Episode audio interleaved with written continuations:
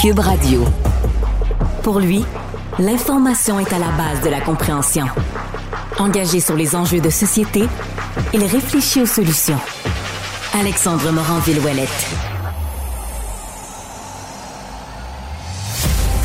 Bonjour et bienvenue à Cube Radio. Alexandre Moranville-Ouellette avec vous pour cette émission-ci. Mario profite d'un congé bien mérité, est parti pour la fin de semaine, sera de retour comme à l'habitude avec moi et le tout savoir en 24 minutes dès lundi prochain, le prochain épisode. En attendant, beaucoup de nouvelles pour un vendredi. Évidemment, on suit toutes sortes de dossiers d'actualité, beaucoup d'international hein, par les temps qui courent. Particulièrement, les yeux sont tournés du côté de la bande de Gaza, où une intensification le monstre des bombardements du côté israélien sur la bande de Gaza. On semble préparer un assaut terrestre, un véritable premier gros assaut terrestre du côté des forces israéliennes. Ça va être à suivre, bien évidemment, là, tout au long de l'émission, alors que les bombardements, bien évidemment, vont faire des victimes civiles dans la bande de Gaza en tentant d'atteindre le Hamas, qui se cache encore et toujours derrière ben, le bouclier humain que représente la bande de Gaza. Tout ça et bien plus, bien évidemment, dans le reste de l'émission. Parce que l'autre dossier qu'on suit beaucoup depuis mercredi, bien évidemment, c'est cette fusillade, l'une des pires des dernières années aux États-Unis, qui a fait 18 morts, 13 blessés dans le Maine et on a beaucoup de détails dans les dernières heures alors que la chasse à l'homme a toujours lieu pour retrouver le tueur présumé, Robert Card, l'auteur présumé de cette fusillade. Pour en parler avec nous, Yves Poirier, journaliste pour TVA Nouvelles et justement au Maine pour couvrir la situation. Bonjour Yves. Oui, bonjour. Là, dans, dans, les dernières heures, on a compris du côté des policiers qu'il y a une note qui s'apparente à une note de suicide, ou du moins qui a été faite pour être trouvée après le décès de M. Card, qui a forcé les autorités à changer un peu là, leur méthode d'investigation. Oui, absolument. D'ailleurs, on est à Lewiston cet après-midi, puis à 15, à 17 heures, pardon, il y aura conférence de presse des autorités. J'ai l'impression effectivement que les autorités vont parler de cette note euh, qui a été laissée par le suspect euh, Robert Card puis les policiers euh, nous disent déjà que euh, Card ne s'attendait pas à être trouvé vivant au moment où il a écrit le message. C'est vraiment l'équivalent d'une note de suicide d'une certaine manière. Et euh, c'est la raison peut-être pour laquelle justement on concentre aujourd'hui les recherches, entre autres sur les bois navigables qui sont situés à proximité de la municipalité où je me trouve, en, point de presse ce matin, ce que les autorités nous disaient, c'est qu'on va envoyer des plongeurs. C'est le cas, on a envoyé des plongeurs dans la rivière où Card a laissé sa voiture, euh, serait ensuite monté dans une embarcation. Bon, est-ce qu'il a mis fin à ses jours sur ce plan d'eau? Ça reste à voir. Est-ce qu'on va retrouver plus tard aujourd'hui son corps à l'intérieur, euh, dans les eaux, pardon? Encore là, on verra. Les recherches sont très, très actives. Il y a des sonars qui sont employés par les euh, plongeurs pour retracer, par exemple, des masses qui pourraient se retrouver sous l'eau. Je voyais un hélicoptère tantôt euh, dans le secteur. il y a un petit barrage également. On surveille ce secteur au cas où, par exemple, le corps de Card, s'il a mis fin à ses jours, pourrait rester coincé dans ce secteur. Alors oui, il y a beaucoup, beaucoup d'activités. Puis on sentait clairement sur le terrain les policiers avaient pesé sur l'accélérateur aujourd'hui. Mais euh, je dis ça parce que les policiers ne prennent rien pour acquis.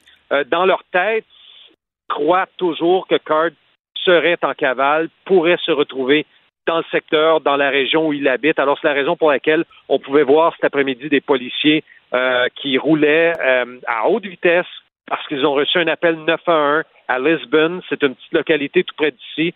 Ce sont des employés qui travaillent dans une ferme où on produit de la laitue, qui ont contacté les policiers pensant avoir entendu dans la forêt un coup de feu. Les policiers qui ont eu le, euh, pardon, les employés qui ont eu le réflexe de se protéger à l'intérieur d'un conteneur et tout de suite de communiquer le 911. Puis on a été parmi les premiers arrivés là-bas, TVA Nouvelle, et on a constaté un grand déploiement policier, mais ça semble s'être essoufflé assez rapidement parce qu'on n'a pas trouvé trace de l'individu qui, euh, qui, est recherché depuis maintenant 48 heures.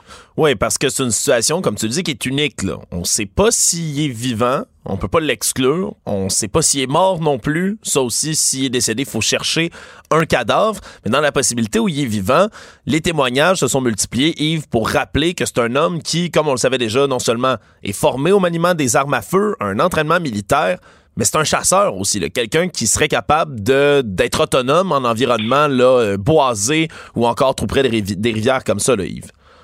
Possiblement, effectivement. Euh, la note, quand même, euh, est assez détaillée. Là. Ce qu'a pu relater CNN, s'il disait dans sa note qu'on ne le retrouverait pas vivant. Il laissait même des instructions à sa famille, si je comprends bien de ce que j'ai pu lire sur le site de CNN. voici où j'ai laissé mes choses lorsque je serai décédé. Donc, une note à son fils notamment. Et puis, ce que les policiers ont également retrouvé, mais c'est un fusil AR-15 de calibre 308 qui serait également l'arme utilisée par Card euh, pour commettre l'irréparable, cette tuerie de masse dans deux établissements, le salon de euh, vers 18h56 et un petit peu plus tard, quelques minutes plus tard, un peu passé 19h, dans ce resto-bar où on a entendu effectivement des témoignages très bouleversants, notamment de ce père de famille qui racontait que le gérant de l'endroit, qui est son fils, avait pris un couteau dans le but de maîtriser le suspect. Malheureusement, Card avait ouvert le feu, il l'avait euh, abattu. Je me aujourd'hui également avec un francophone parce qu'il y a quand même quelques francophones qui habitent dans la région. on sait que plusieurs de ces citoyens ben, sont issus euh, cinq générations passées, sont issus du Québec, de différentes régions. Euh, l'homme que j'ai rencontré vient de la Beauce originellement. Sa famille a migré ici vers dans les années 1900 pour se trouver des boulots. Et ce qui revient souvent, ce sont des citoyens euh, qui sont consternés par la facilité avec laquelle des individus qui ont des troubles de santé mentale peuvent se retrouver avec des armes semi-automatiques comme le AR-15 et euh, faire des, carnages comme celui-ci. Alors, euh, c'est vraiment une solidarité. Je le vois, là, je vois des banderoles un peu partout en ville où on dit qu'on est, on est strong, on est fort.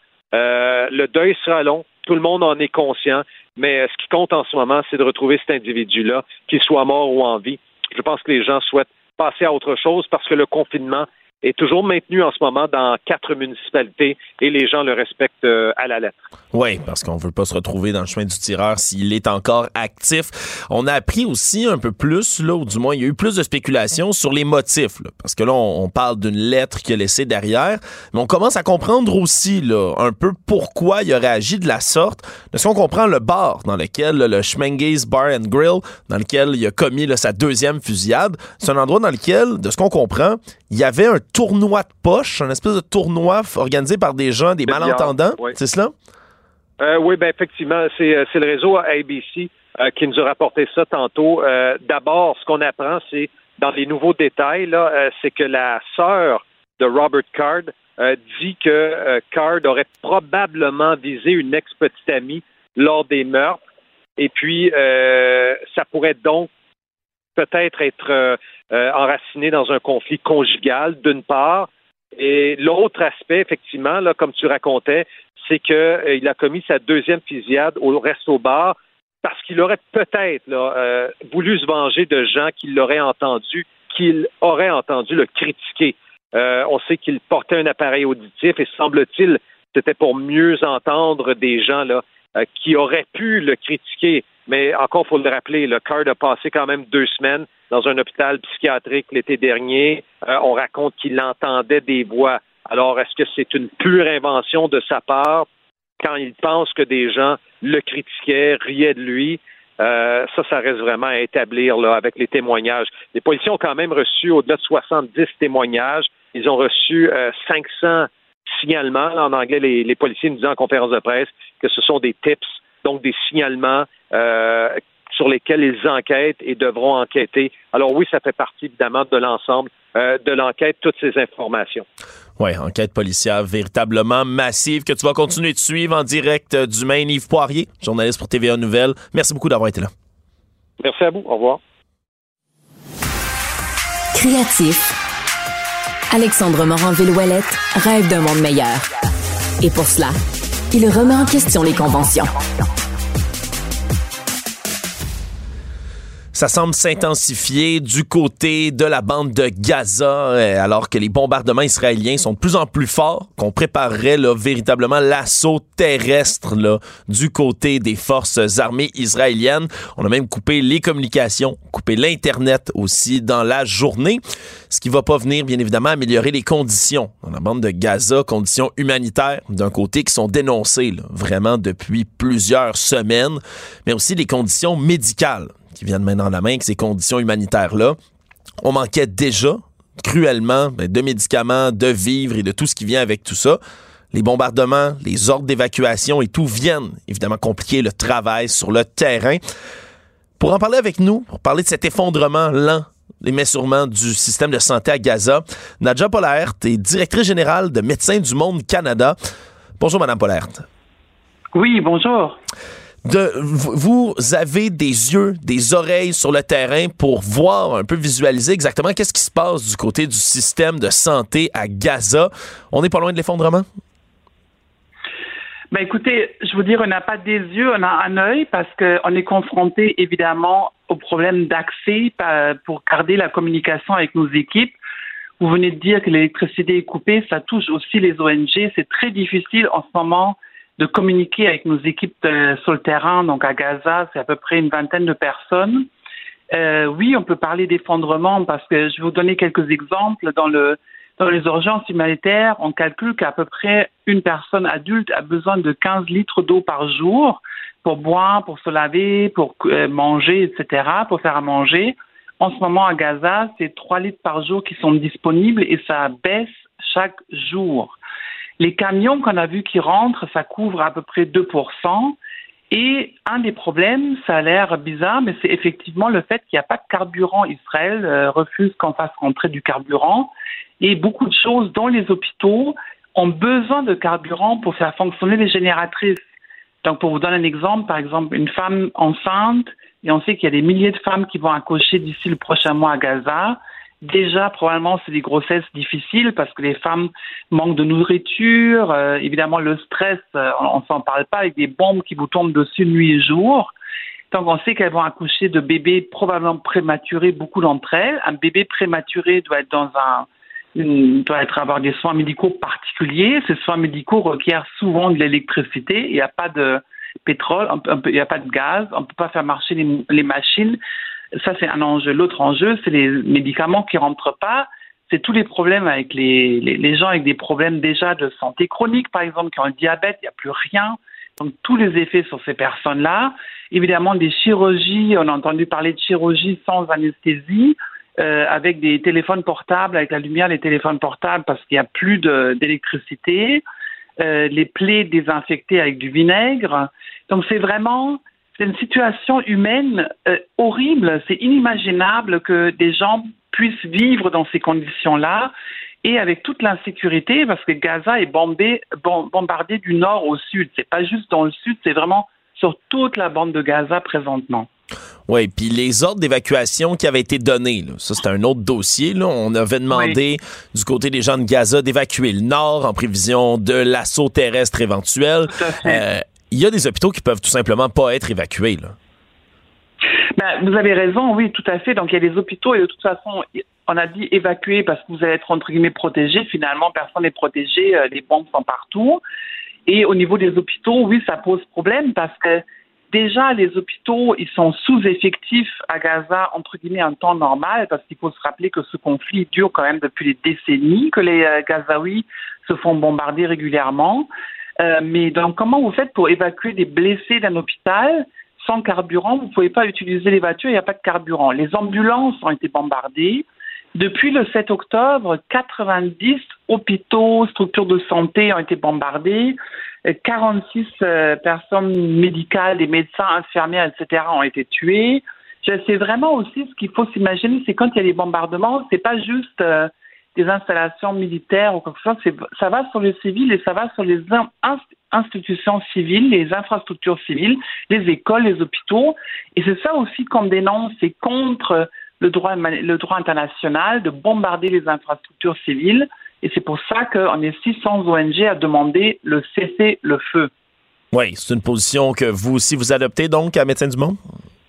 Oui, on est tout à fait euh, solidaire avec nos collègues parce que c'est la seule euh, décision qui, euh, qui, qui, qui, est correcte dans ce contexte-là parce que on a beaucoup parlé de accès humanitaire. tout le monde était bien content que les 10 camions par jour rentrent. Avant, c'était plus que à peu près 500 camions c'est rien, mais c'est juste une partie. Et comment vous voulez qu'on soigne des gens avec des bombes qui tombent? Hmm. Parce que vous parliez évidemment là, de cibler des hôpitaux, ce qui constitue en temps normal un crime de guerre. Ce qui a été dit du côté, puis on s'entend d'un côté comme de l'autre, il faut toujours prendre les informations qu'on est loin qu'un grain de sel. Ce qui a été dit du côté de l'armée israélienne aujourd'hui, c'est qu'eux accusent le Hamas de servir littéralement des hôpitaux comme des bases avancées militaires, d'installer sous les hôpitaux des centres de commandement, des caches d'armes, des caches de munitions, d'avoir même un accès vers les réseaux de tunnels souterrains de Gaza à partir des hôpitaux. Est-ce que c'est est-ce qu'il pourrait est-ce qu'il pourrait y avoir du vrai là-dedans? À quel point il faut euh, à quel point faut prendre ça euh, pour du cash en bon français là, euh, Madame Polert ben, C'est une bonne question et vous avez raison de le mentionner parce qu'effectivement, à chaque fois quand il y a des conflits, il faut être très prudent par rapport aux informations. La vérité, c'est qu'on ne le sait pas. Hmm. Moi, je ne le sais pas. C'est difficile à vérifier. Y a, effectivement, vous avez raison qu'il faut être prudent avec le partage d'informations, le partage d'images parce que souvent on ne sait pas ça vient de qui, ça vient de quelle source. Et c'est vrai aussi pour les chiffres en général. Donc c'est sûr que quand nous, moi je vous donne des chiffres, c'est des chiffres des instances internationales, euh, du croissant, euh, de, la Croix-Rouge internationale, des Nations Unies. Parce que oui, on ne sait pas, il y a plein de choses qu'on ne sait pas actuellement, qu'on saura peut-être euh, plus tard, mais pas actuellement. Euh, il y a plein de questions qui restent en suspens. Mais ce qu'on sait, c'est que tous les jours, il y a des gens qui meurent. Et puis qu'on sait aussi qu'il y a des gens qui nous disent sur le terrain, on ne sait pas qu'est-ce qui est pire. Est-ce que c'est pire de mourir ou c'est pire de survivre avec des blessures dans l'état actuel des situations sanitaires? On ne le sait pas. Donc euh, ça c'est une réalité. Et puis euh, nos collègues ont dû fuir eux-mêmes parce que c'est nos collègues palestiniens qui sont des Gazaouis eux-mêmes. Donc ils, ils partent, ils sont en fuite, les gens se déplacent il n'y a pas d'endroit sécuritaire. Il faut s'imaginer, c'est comme une prison. Donc, euh, vous pouvez bouger, mais ça vous attrapera toujours. Hmm. Et d'où l'importance de l'accès humanitaire et du cessez-le-feu, surtout du cessez-le-feu. Oui.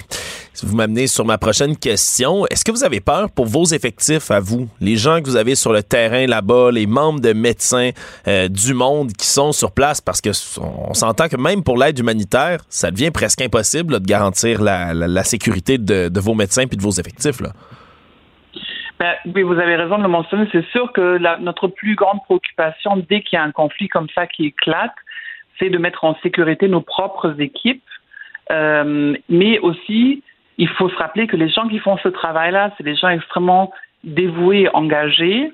Donc, c'est pas vraiment non plus où ils veulent partir parce que c'est là où on a besoin d'eux. Donc, ce qu'on fait beaucoup, c'est évaluer le risque pour eux et leur capacité surtout d'offrir des services. Alors, c'est tous les jours qu'on essaie de, on a des discussions, on est en lien avec nos équipes pour savoir comment est rendue la situation. Et quand on a des problèmes de communication, comme c'est le cas actuellement, c'est sûr que ça rend la tâche difficile. Mais il y a des plans d'urgence, des plans de contingence, parce que malheureusement, notre métier, c'est les zones de conflit. Donc, on a l'habitude d'opérer dans ce genre de contexte. Oui, puis vous, euh, vous m'amenez sur une dernière question, euh, Madame Bollert. Là, on parle de cette coupure d'électricité, coupure d'Internet aussi, là, à l'aube d'un assaut terrestre à Gaza. Est-ce que ça vous inquiète qu'il n'y ait plus de moyens de communiquer, plus de moyens de voir ce qui va se passer à l'intérieur de la bande de Gaza pour l'instant? Ben, je pense que ça devrait inquiéter tout le monde parce que, et on le voit, la différence aussi dans le, au niveau de, des images et du traitement médiatique, c'est qu'on a beaucoup, beaucoup d'images, évidemment, du côté israélien. C'est normal parce qu'ils ne sont pas dans la même situation que les Gazaouis en ce moment. Mais Gaza, ça commence à devenir une boîte noire. Donc, on a très peu de témoignages, très peu d'accès, aussi, aussi pour les journalistes. Et puis, je vous rappellerai qu'il y a quand même 23 de vos collègues qui ont été assassinés à Gaza depuis le 7 octobre. Donc, euh, c'est un métier aussi extrêmement dangereux d'être journaliste euh, à Gaza aujourd'hui. Euh, donc, c'est sûr que avec cette absence d'accès, on ne sait pas aussi vraiment, c'est difficile à savoir qu'est-ce qui se passe et d'avoir une vue sur l'ensemble de Gaza et pas juste des moments ponctuels, un regard ponctuel sur différentes zones. Hmm.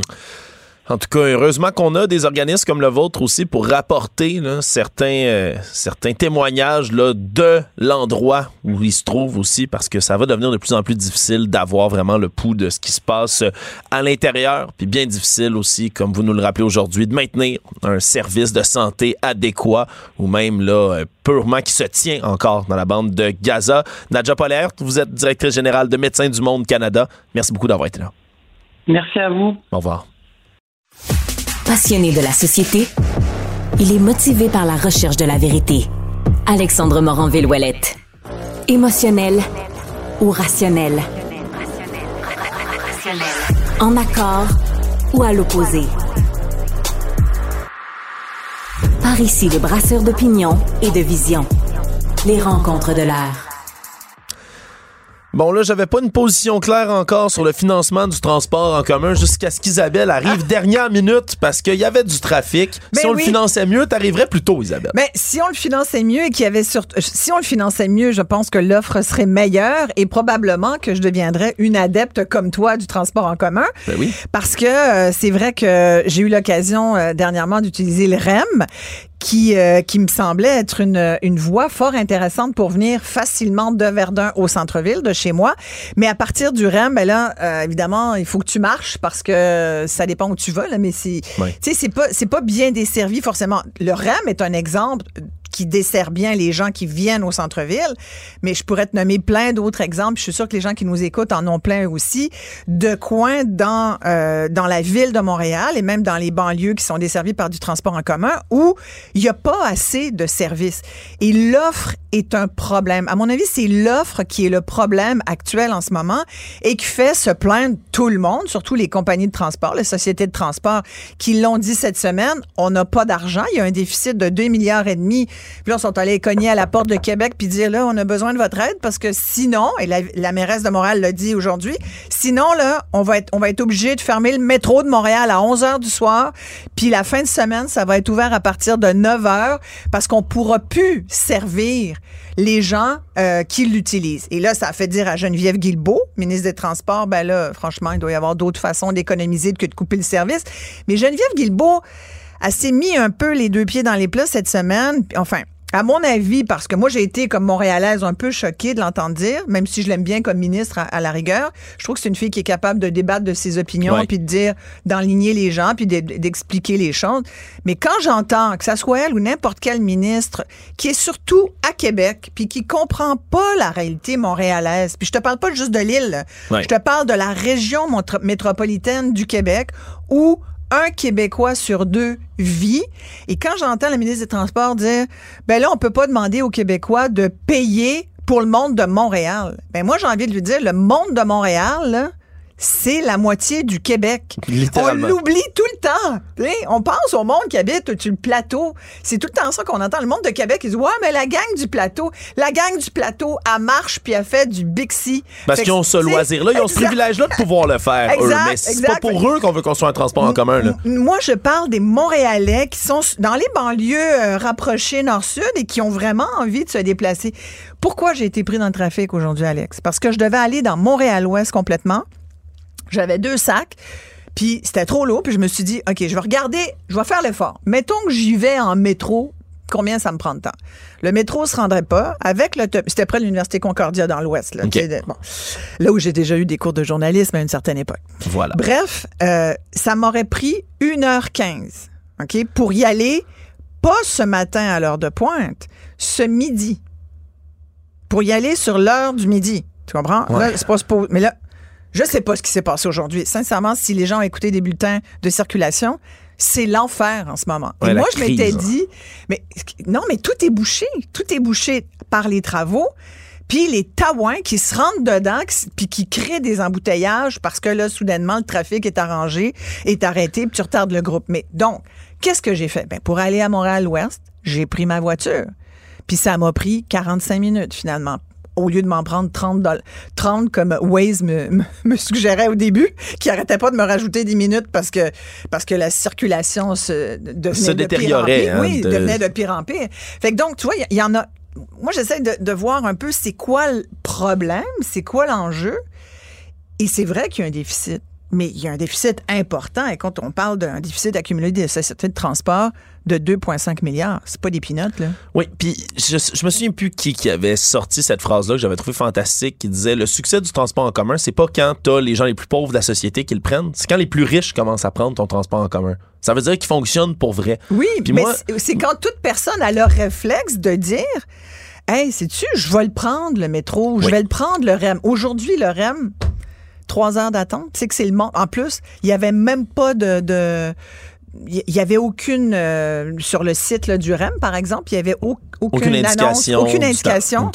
Euh, comme quoi le REM était arrêté. Ça, il paraît que les gens ont été trois heures dedans là. Ouais, puis c'est des, des courriels, des textos qui se sont échangés.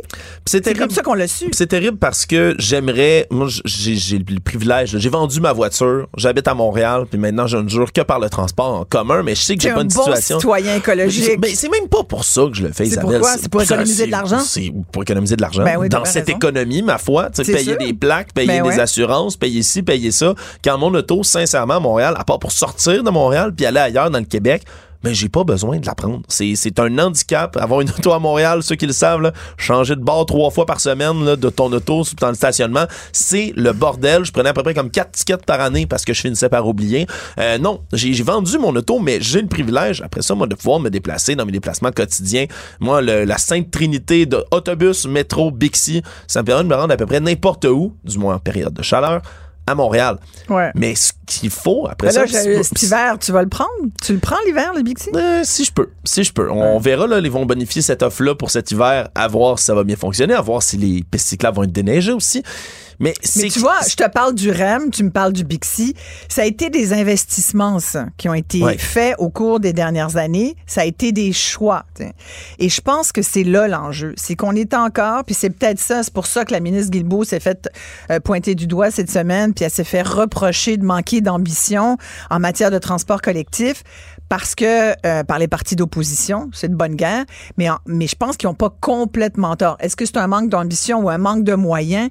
Tu sais, je voyais sur les réseaux sociaux ce que les gens disaient là-dessus, puis il y a quelqu'un qui m'a fait beaucoup sourire parce qu'il disait oh, ça a l'air qu'on n'a pas d'argent à Québec, mais 7 milliards pour une usine de batterie, euh, euh, 5-6 milliards pour un troisième lien qui vient de repopper dans l'actualité. Ouais, la réapparition. Euh, sais, fait finalement, on a de l'argent quand on décide qu'on y va, puis quand on décide que c'est pas important, il y en a pas d'argent.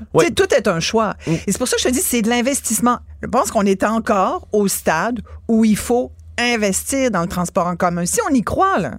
Ça va être déficitaire. Puis c'est ça, là, C'est sûr que ça va l'être. Puis quand je parle, moi j'ai l'expérience privilégiée, par exemple, du transport en commun. Mais l'objectif, c'est que tout le monde sur l'île de Montréal puis la couronne soit capable d'avoir cette expérience-là aussi. Tout à fait. Tu vois, puis la semaine prochaine, tu vois, je, je dois aller, je dois me rendre à l'extérieur du Québec, je dois prendre l'avion.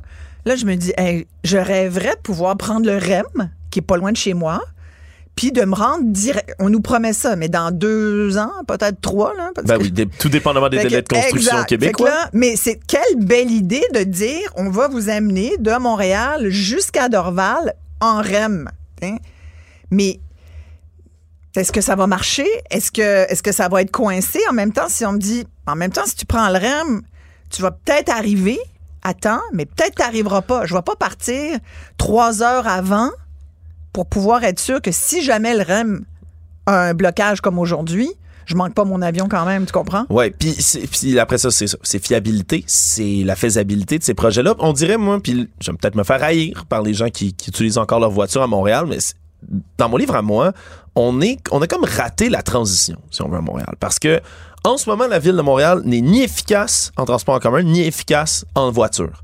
Puis pour moi, c'est bien que Montréal devienne éventuellement là, la mecque du transport collectif, puis que l'auto, se promener en auto à Montréal, ce soit plus l'option privilégiée par les gens. Que ce soit vraiment, là, c'est déjà une option de merde, mais que ce soit dans le futur, que ça tombe sous le sens d'utiliser le transport en commun. Le problème, c'est qu'on n'est pas encore dans cette mecque-là du transport en commun, mais l'auto, c'est déjà inutilisable à Montréal. On est comme dans Exact. le flou entre les Ouais, deux. ouais, on dirait qu'il faut passer de l'un à l'autre, mais à- on est coincé dans le purgatoire entre les deux. Tu sais, après, c'est sûr qu'il y en a déjà, là, des mecs du, du, du transport euh, collectif, surtout à vélo. Tu sais, euh, euh, j'étais à Amsterdam cet été, à Copenhague, c'est des villes où le vélo, c'est c'est ton premier réflexe, puis c'est magnifique. En plus, quand t'es touriste, tu sais, c'est de toute beauté. Là, tu dis, ah, je vais pédaler pendant une semaine. On fait jamais ça à Montréal. Tu sais, je fais jamais ça à Montréal. Ouais, puis tu peux le faire, puis ça fonctionne bien. Ouais, mais tu sais, je l'ai déjà fait une fois. Euh, je suis partie de chez moi, j'ai pris un Bixi parce que c'était tellement congestionné. L'île des Sœurs était bloquée, on pouvait pas sortir. Bref, la seule option, c'était où je marchais. Puis là, euh, je serais arrivée en retard à l'émission que j'animais à l'époque. Fait que là, je me suis dit, ben, je, je prends un Bixi. Écoute, ils m'ont fait, ils m'ont fait passer pour aller au centre-ville de Montréal. Oh, normalement, j'aurais dû faire quasiment en ligne droite. Ils m'ont fait passer par Saint-Henri. Ça m'a pris 45 minutes en vélo. Écoute, Ouais. ça m'a mis en forme. Je suis arrivée à temps à mon émission, mais je me disais, c'est quand même pas logique de me faire faire toute une, tout le tour pour me faire arriver finalement à très peu de kilomètres de chez moi. Là. Ouais. Il, aurait, il aurait dû avoir une route beaucoup plus directe. Tu sais, je sais bien qu'il n'y a pas de monde parfait, puis qu'on pourrait, il y a toujours des efforts à faire d'un côté et de l'autre, mais là, je trouve qu'on est mal desservi. Et comme tu as raison, je pense qu'on peut le dire, transition ratée, en tout cas jusqu'à maintenant. Et moi, je pense que ça va prendre des investissements si on y croit. Est-ce que moi, je pense que Montréal devrait devenir la mecque du vélo? Moi, j'ai des doutes parce que Montréal, quand même, tu prends là n'importe quel bar, tu sais, à partir de décembre, on s'entend, il y a de la neige. Oh oui, on est Décembre, d'accord. janvier, février, mars, avril. Il faut que ce soit une combinaison. Puis C'est le, le but cinq du transport. mois dans la neige avec le sel, avec, tu sais, On s'entend, c'est pas réaliste seulement le vélo. Puis on peut pas le faire comme dans d'autres endroits dans, sur la planète. Mais le but, c'est que ce soit un, casse-tête. C'est que tous tes morceaux s'emboîtent. Que ce soit la combinaison du REM, des autobus, de ton métro, puis des Bixi, puis du vélo quand tu peux le prendre. Après ça, c'est juste que quand il y a rien de tout ça qui s'emboîte, que ça devient de plus en plus compliqué en même temps pour les automobilistes de se rendre jusqu'à Montréal, que là, après ça, on dit, ben là, on est donc bien mal desservi par notre transport en commun. Puis qu'en même temps, après ça, on dit, ben c'était déficitaire en plus, on veut de l'argent. C'est- on, on peut pas se permettre de reculer. Puis j'ai, je prends vraiment là, ce qui est sorti hier, cette nouvelle, comme qu'on pourrait ramener l'heure de fermeture du métro à 11 h le soir. Honnêtement, moi, je ne crois qu'on, je crois qu'on ne se rendra jamais là. Mais J'ose pense- espérer. Mais c'est un, c'est un élément de négociation, là, On parce que là, la ministre dit, euh, nous, on va aller jusqu'à 20% de votre affaire, donc 500 quelques millions. Là, il y a une rumeur en ce moment, là, toute la journée, là, on essa- j'essayais de voir là, si ça c'était confirmé ou pas. Euh, Il y a d'autres euh, d'autres journalistes qui sont sur le cas aussi. Il y a une rumeur qui dit que Québec va faire une offre, mais que ça sera, tu sais, ça sera pas... Ça sera jamais 100% comme Ben eux là, c'est quelque chose comme 200 quelques millions. Ils seraient prêts d'aller jusqu'à 250 d'après la rumeur. Et là, c'est pour ça qu'il y a pas longtemps, là, il, y a, il y a une heure ou deux, les sociétés de transport ont dit, nous, en bas de 300 millions, on va être mécontents. Donc, Ouais, ils mettent déjà la ils ont mis, c'est comme 300 millions où euh, on continue de vous blaster. Fait que c'est... Mais moi, je pense qu'il faut continuer d'investir. Si on y croit. t'sais. Puis moi, je pense qu'une ville comme Montréal se doit d'avoir un transport en commun qui fonctionne bien. Moi, j'irais même, je pousserais ça jusqu'à dire, regarde, pour certaines clientèles, les personnes âgées, les étudiants, euh, les gens qui, qui sont euh, des travailleurs qui sont démunis, là, ben, tu le mets gratuit. Je trouve ça trop cher. Je trouve ça cher, moi, le transport en commun. il je le prends même pas, t'imagines? Imagine quelqu'un qui est obligé de le prendre. C'est. Il est compliqué en plus, Alex. Tu veux aller à Brossard, si tu veux aller à Laval, faut que tu aies une autre carte, faut que tu repayes. Ouais, puis, c'est Oh, dommage parce Dieu. que quand ça fonctionne, je, puis je pense qu'il faut rappeler le succès du transport en commun. Quand ça fonctionne, ça fonctionne tellement bien. Ouais, mais, Mais- ça, c'est comme le système de santé. Ben, c'est ça. Hein? Avez- quand tu as quelque chose de sérieux dans le système de santé Ouais. québécois, tu passes en un claquement de ça. doigts, ça. va être vite, ils vont te sauver la vie. puis Quand ça va vraiment meilleurs mal, on va, tu sais, non, ce qu'on dit, c'est une, c'est dur à rentrer, mais une fois que t'es rentré, ça va bien. C'est comme dans le transport en c'est commun, Comme dans Isabelle? le REM. Sauf que dans le REM, des fois, ça peut être plus long de 30. ça a Oui, ça, c'est bien certain. Mais moi, je le conseille à tout le monde d'aller vous promener en REM parce que c'est vraiment une belle vision de notre ville. Quand Ça tu- vaut, ça vaut la peine de pris? regarder. L'as-tu pris? Pas encore. J'ai Ah, pas eu l'occasion de le voir. ça. Je vais aller voir la Je te jure, c'est magnifique. On va me faire ça en fin de semaine, Isabelle. Ouais. Merci. Travail de REM, là. Hein? Surtout, de toute façon, ça va être très congestionné en fin de semaine. Je te fasse un rapport de circulation. Pour les Montréalais, là, c'est comme d'habitude, sortez pas de chez vous. Voilà, puis pour, Voilà. les, puis pour ceux qui veulent venir à Montréal, ben, faites-le pas. Non, Isabelle, merci beaucoup d'avoir été Merci, là. Alex. Salut. Francis Gosselin. Économiste, Tout ça, ils l'ont échappé. consultant, C'est quand même pas une petite affaire. auteur. C'est moins politiquement populaire. Francis Gosselin pour savoir et comprendre l'économie. Chaque fois qu'il vient à la station ici, euh, Francis Gosselin euh, rit de ma coupe de cheveux. Il la compare à quelqu'un qui est dans l'eau chaude ces temps-ci, je pense. Hein, Euh, celui que tu vas jusqu'à appeler mon doppelganger, Sam Bankman-Fried, l'ancien génie déchu des crypto-monnaies, qui continue à, à témoigner même à son propre procès. Il se passe pas mal d'affaires dans ce dossier-là, là, Francis. Pour les auditeurs qui nous, qui nous écoutent seulement, Alexandre euh, Morin-Villouellette, j'aimerais simplement rappeler qu'à une époque, tu avais quand même une bonne touffe et Sam Bankman-Fried aussi. Et dans la même semaine, vous vous êtes tous les deux fait couper les cheveux. Euh, Sam Bankman-Fried, comme tu le dis, qui est l'ancien PDG là, de la plateforme d'échange de crypto-monnaies FTX, qui est actuellement en procès là, à New York. Euh, il était question, euh, bon, une petite valse là, mais qu'il témoigne, puis qu'il témoigne pas. Euh, donc finalement, il témoigne. Ce qui est assez particulier, par contre, Alexandre, c'est qu'il témoigne actuellement sans la présence du jury, et donc il, il, il, il présente, il témoigne seulement au juge et le juge va ensuite déterminer si son témoignage est admissible pour être entendu auprès du jury. Donc, il va finalement devoir un peu répéter la même chose deux fois. Euh, aujourd'hui, donc, euh, il a et hier, il a admis avoir fait plusieurs erreurs, donc c'est quand même euh, un peu évident, euh, mais il, euh, il continue de clamer qu'il n'a pas escroqué ou volé qui que ce soit. il a simplement là, tenté de sauver les meubles de son organisation. Puis évidemment, interrogé sur ce qu'il aurait fait différemment s'il avait pu. il dit qu'il aurait mis en place un système de gestion des risques, ce qui est quand même un peu la base quand on opère une institution financière là, de l'ordre de 32 milliards de dollars comme FTX à une certaine époque. Donc, toute cette saga, moi, m'amuse au plus haut point, Alexandre. Moi, c'est fascinant parce que plus, euh, plus ça avance, là, plus on en apprend sur tout ce qui s'est passé auprès d'FTX, puis plus on comprend que ben c'était un peu brouillon là, pour une entreprise, comme tu le dis, qui brassait là, des milliards de dollars. Mais c'était vraiment comme une gang de jeunes qui, faisaient ça dans un loft. Euh, tu sais, comme on, parle, il y a des rapports, entre autres, qui parlaient même de conseil d'administration qui faisaient la gang quasiment en pyjama chez eux. Tu sais, ça avait l'air vraiment brouillon puis broche à foin, cette histoire-là. Au final, c'est ça qui est un peu exceptionnel. Là. Exactement, une gang d'amis là, qui s'étaient avec les fonds euh, justement de la plateforme. Puis encore une fois, il faut mettre ça en perspective, là, Alexandre, ça valait 32 milliards de dollars. Donc oui, ils ont acheté un penthouse aux Bahamas, mais toute proportion gardée, c'était de, la, la, petite monnaie. Et ils étaient un peu colocs, tous ces gens-là. Donc, euh, comme tu dis, des conseils d'administration en pyjama. Euh, évidemment, Caroline Ellison, qui avait à un moment donné été nommée PDG de la plateforme d'échange à la médaille, de, de, pardon, du hedge fund était à un moment la copine de M. Bankman-Fried, qui était lui le PDG de FTX. Donc, évidemment, toutes sortes d'histoires, tu peux t'imaginer de, de relations personnelles qui, évidemment, euh, pouvaient entacher les communications transparentes entre deux cadres dirigeants. Là, donc, tout ça, en tout cas, toute une histoire. Mais donc, c'est intéressant de savoir, le, juge doit trancher à savoir si euh, donc le témoignage du principal, euh, comment dire, visé par ces allégations-là est recevable devant le jury. Donc, on pourrait possiblement dès la semaine prochaine, entendre M. Bankman-Fried à nouveau euh, devant euh, ses pairs.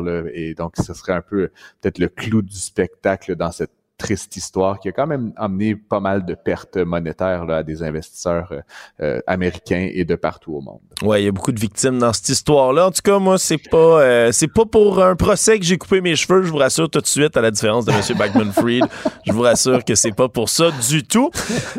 si on revient dans les problèmes monétaires, pas en termes de crypto-monnaie, mais plutôt ici au Canada, ben on se rend compte que le fardeau de la dette, là, c'est pas juste quelque chose d'extrêmement théorique. Hein. Ça a des impacts qui sont assez concrets.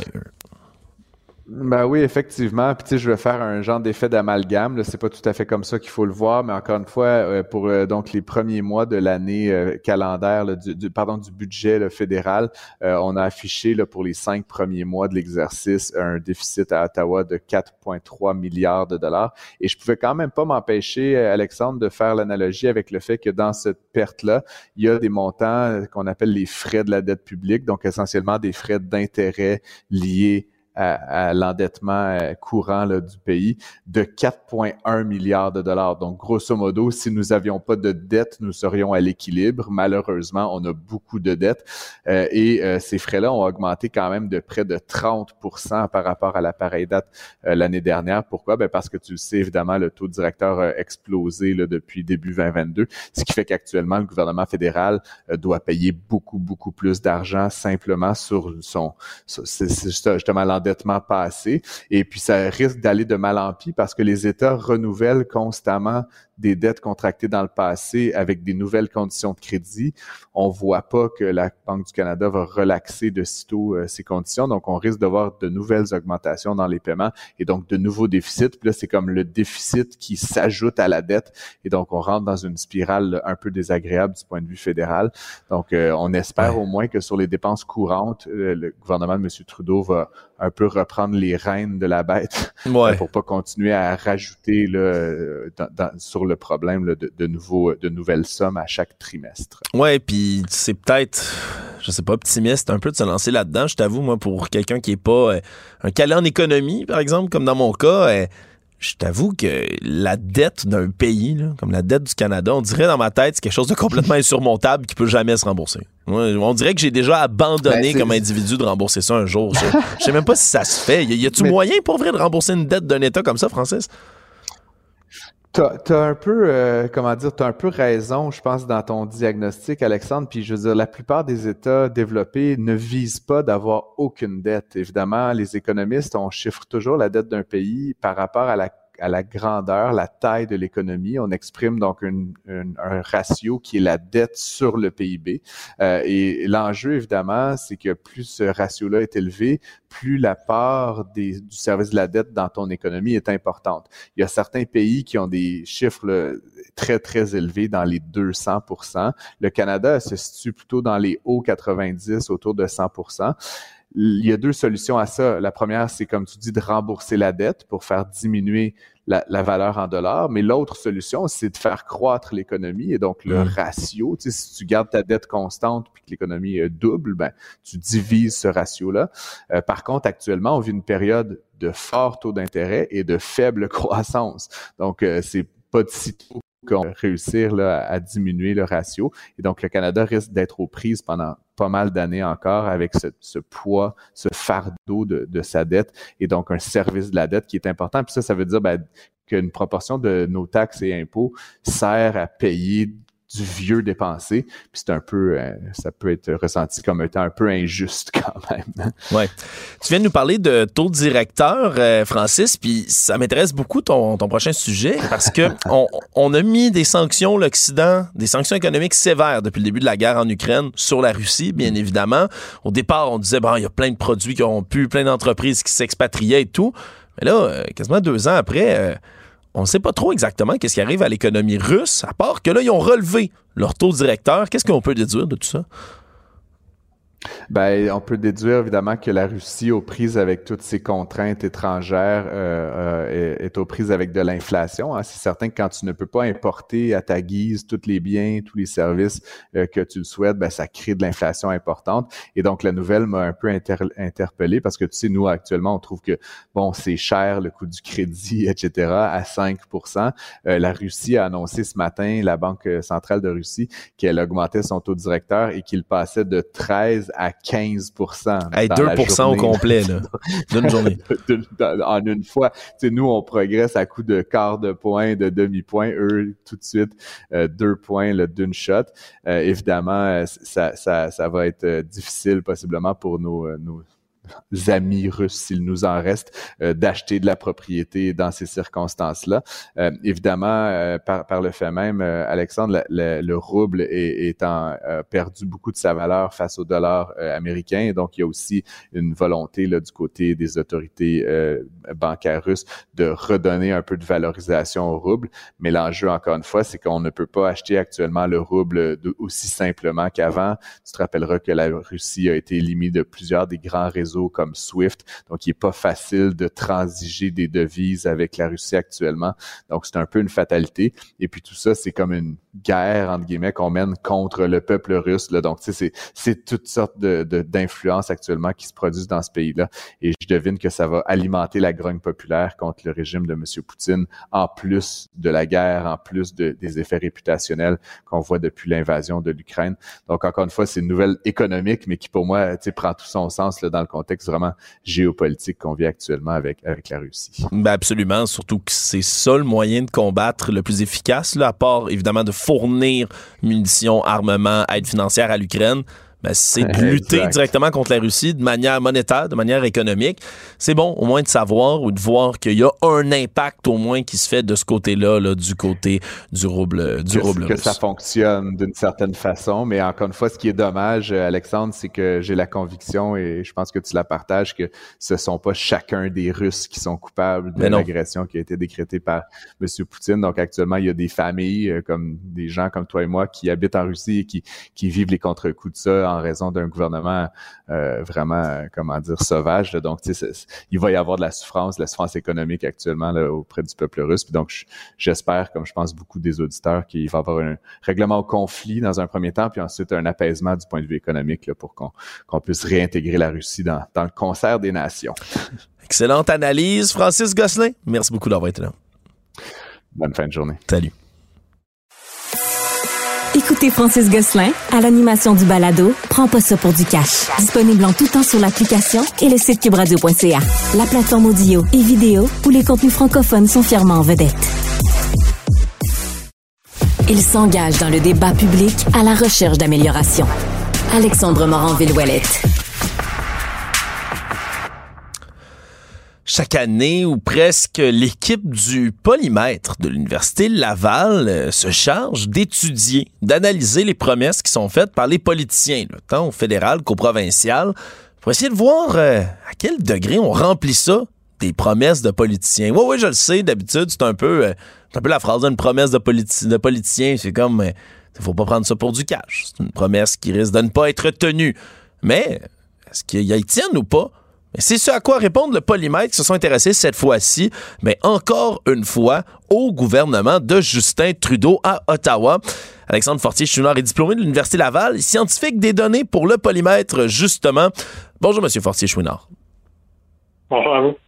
Est-ce que Justin Trudeau tient les promesses qu'il a faites la dernière fois, je pensais en 2021, où il a été élu? Est-ce que, grosso modo, on respecte pas mal des promesses qui ont été prises? C'est une très bonne question et la réponse, c'est que ça dépend selon le mandat. Donc, euh, le premier mandat, on s'est trouvé euh, de 2015 à 2019 euh, avec 67% de promesses réalisées sur environ 350 promesses. le deuxième mandat, nombre de promesses similaires, cette fois-ci, au contraire, 48% des promesses ont été rompues et seulement 23% ont été réalisées. Donc, comme vous pouvez vous rendre compte, il y a également une catégorie au milieu et les promesses partiellement réalisées. Euh, autour de 25% Cette fois-ci, on est dans le troisième mandat qui a commencé en 2021.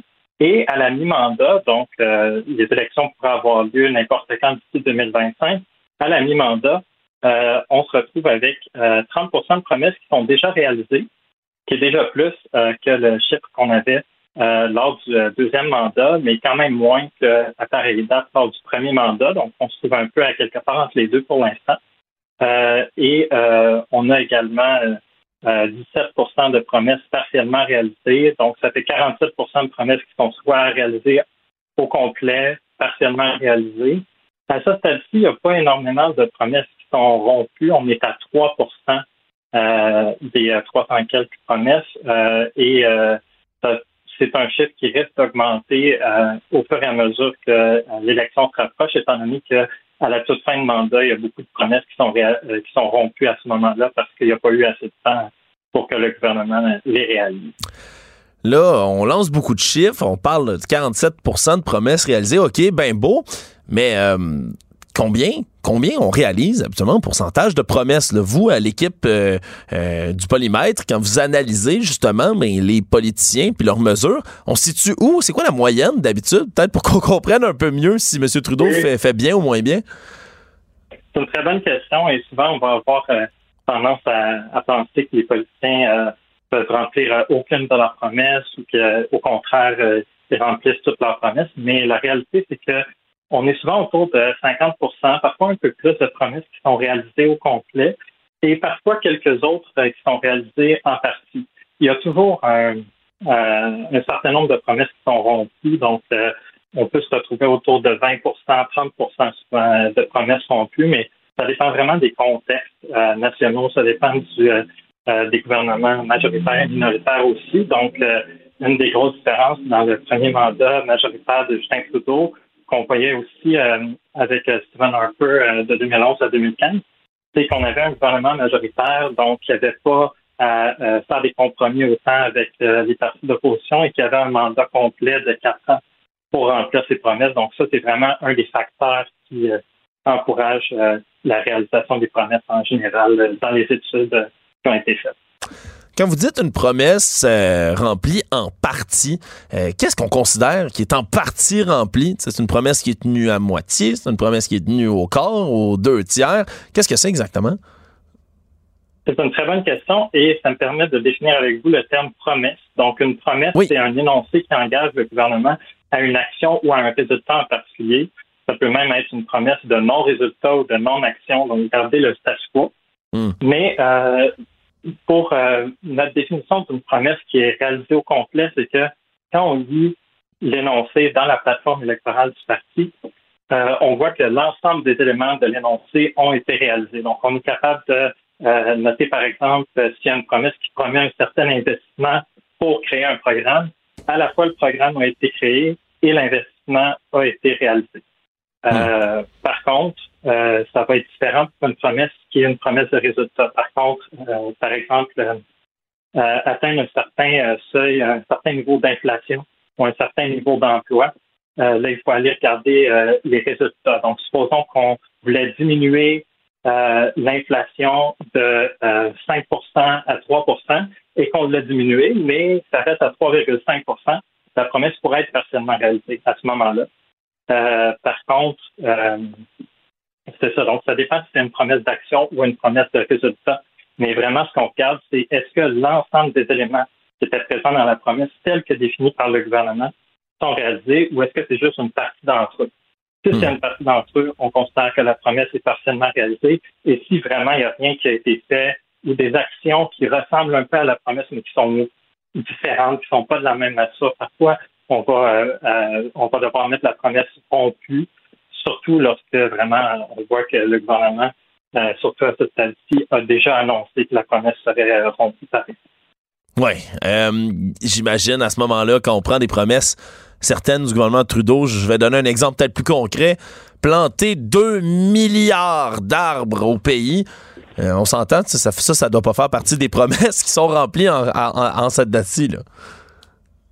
Euh, on a, c'est ça, on, on suit la, la, réalisation, puis celle-là, pour en ce moment, elle est considérée comme envoi de réalisation. Donc, euh, s'il y avait une élection euh, aujourd'hui même, elle serait considérée comme il faudrait refaire une analyse plus complète, mais ce serait une promesse qui peut être rompue ou partiellement réalisée. par contre, il reste encore du temps pour que le gouvernement la réalise. Donc, je pense qu'il y avait eu des avis contraires dans ce cas-ci. Euh, de différents groupes qui, qui donnaient des, des, chiffres différents. Euh, mais pour l'instant, en attendant d'avoir des chiffres vraiment définitifs, euh, on la mettait en voie de réalisation. C'est quoi les prochains gouvernements? C'est quoi les prochains politiciens qui vont être analysés du côté du, du polymètre? Est-ce que vous avez déjà des cibles en vue? c'est une très bonne question. Euh, j'ai pas envie de m'avancer trop parce qu'il y a en effet des discussions avec certaines autres provinces qui ont lieu en ce moment. Euh, mais euh, pour l'instant, ce que je peux vous dire, c'est qu'on euh, analyse du côté de l'Université Laval les promesses du gouvernement Trudeau, les promesses du gouvernement Legault, donc Québec, Canada. Et aussi, on a des partenaires au Nouveau-Brunswick et en Ontario qui suivent aussi la réalisation des gouvernements Higgs et Ford. Donc, c'est pour l'instant ces quatre polymètres-là qui existent. il y a des plans pour avoir d'autres polymètres dans plusieurs autres provinces. Donc, on est toujours ouvert euh, aux offres. Il y a des euh, équipes qui euh, s'intéressent à ça pour collaborer avec elles. c'est toujours très intéressant de savoir si nos politiciens finissent par remplir leurs engagements. Alexandre Fortier-Chouinard, vous êtes diplômé de l'Université Laval, scientifique des données pour le polymètre. Merci d'avoir été là. Merci à vous. Au revoir. Créatif. Alexandre Moranville-Ouellette rêve d'un monde meilleur. Et pour cela, il remet en question les conventions.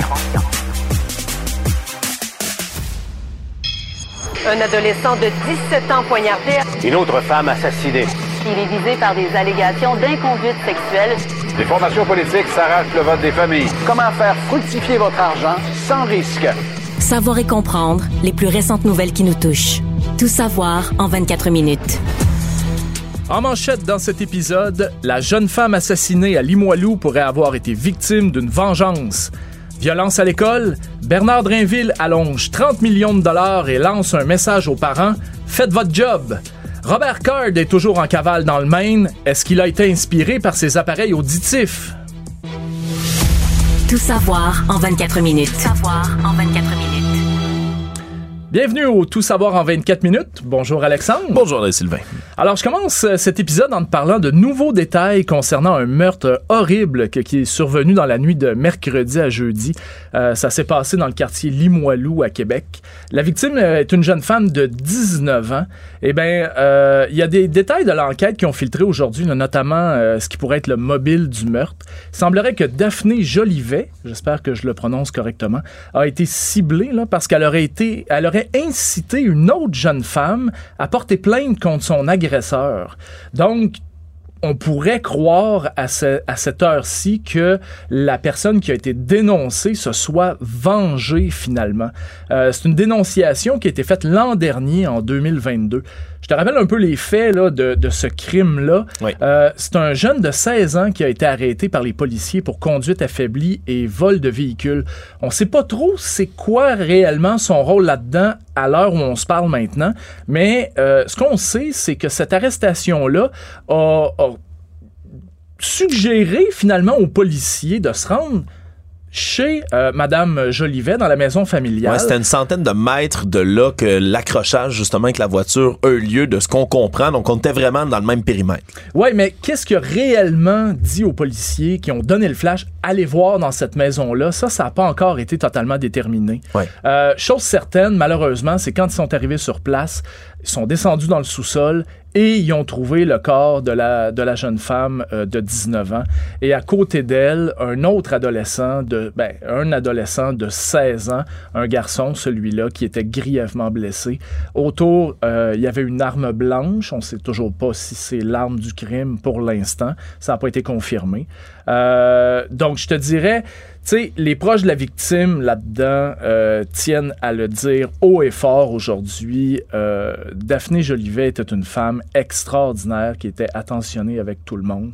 Euh, D'ailleurs, ça faisait un an qu'elle était animatrice communautaire à l'Adozone, là, ce qui est un genre de maison des jeunes un peu. Donc, même si elle avait seulement 19 ans, on peut vraiment dire, je pense qu'elle avait le cœur sur la main. Oui, absolument. Puis si ça se confirme, ce qu'on comprend aujourd'hui, ça ajoute une couche d'horreur sur une histoire comme celle-là. Parce que s'il y a un progrès qui a été fait dans les dernières années, particulièrement dans les milieux euh, de la justice, ben, c'est les progrès en termes d'agression sexuelle. Les procès pour agression sexuelle, il y a de plus en plus de dénonciations. Les victimes, maintenant, apprennent à reconnaître qu'ils ont été victimes également d'un acte à caractère sexuel. Parce qu'une violence sexuelle, ça se détecte même pas immédiatement tout le temps. Puis c'est les victimes ont pas toujours le goût d'aller judiciariser le process- processus. Ils ont pas toujours le goût de dénoncer l'agresseur. Des fois, ils sont dans un contexte même qui, les empêche d'aller dénoncer. Si tout ça se confirme, bien évidemment, et que Daphné Jolivet a bel et bien aidé quelqu'un, que ce soit avec son soutien, avec de la discussion, avec son écoute active, quelqu'un, et jusqu'à l'inciter à porter plainte contre un agresseur, et que c'est de la vengeance autour de ça qui a mené au décès de quelqu'un qui avait, selon tous les témoignages autour dans son entourage, qui avait des bonnes fréquentations, qui n'était pas quelqu'un qui trempait dans un milieu criminalisé ou quoi que ce soit. Imaginez aider quelqu'un que vous connaissez à porter plainte, à dénoncer une violence sexuelle, puis vous vous retrouvez à être poignardé chez vous pour tout ça.